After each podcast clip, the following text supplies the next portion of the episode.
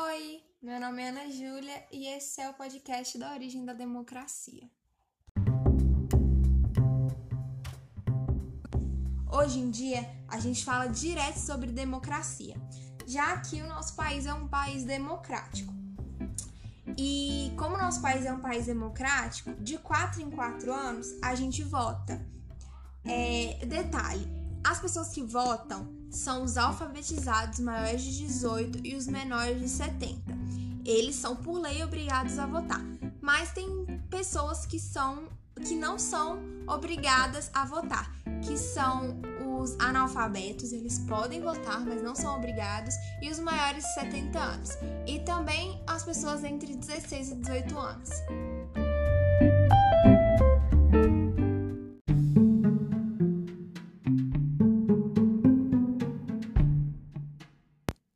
A democracia foi surgir lá na Grécia, mais precisamente em Atenas, no século IV a.C., e ela significa governo do povo.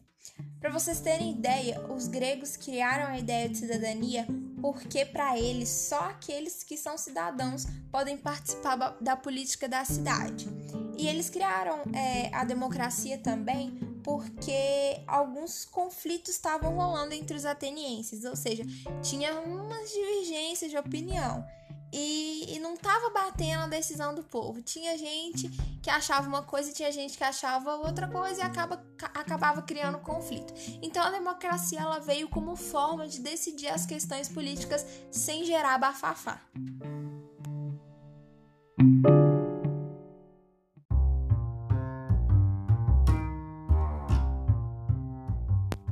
Uma coisa muito importante a ser ressaltada é que a democracia ateniense antigamente é muito diferente da democracia que a gente tem hoje em dia. Um exemplo é o povo. Lá em Atenas, o povo eram homens atenienses maiores de 18 anos.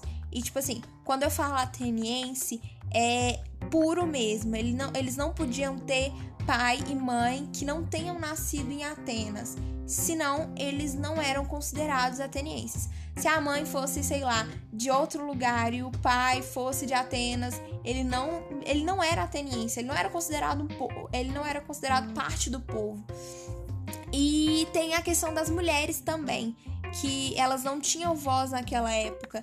Então, elas só faziam comida, cuidavam do neném e esperavam o marido voltar da guerra.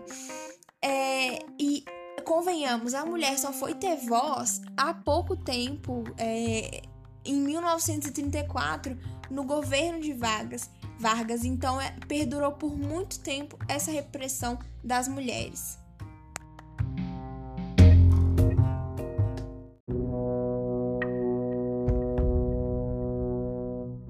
Por último, mas não menos importante, a gente vai falar da dona da democracia, a patroa Atena.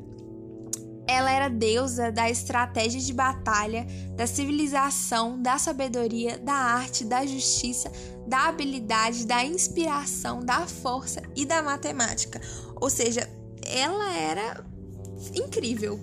E a versão mais coerente do seu mito dá ela como filha patogênica de Zeus, nascendo totalmente armada para a batalha.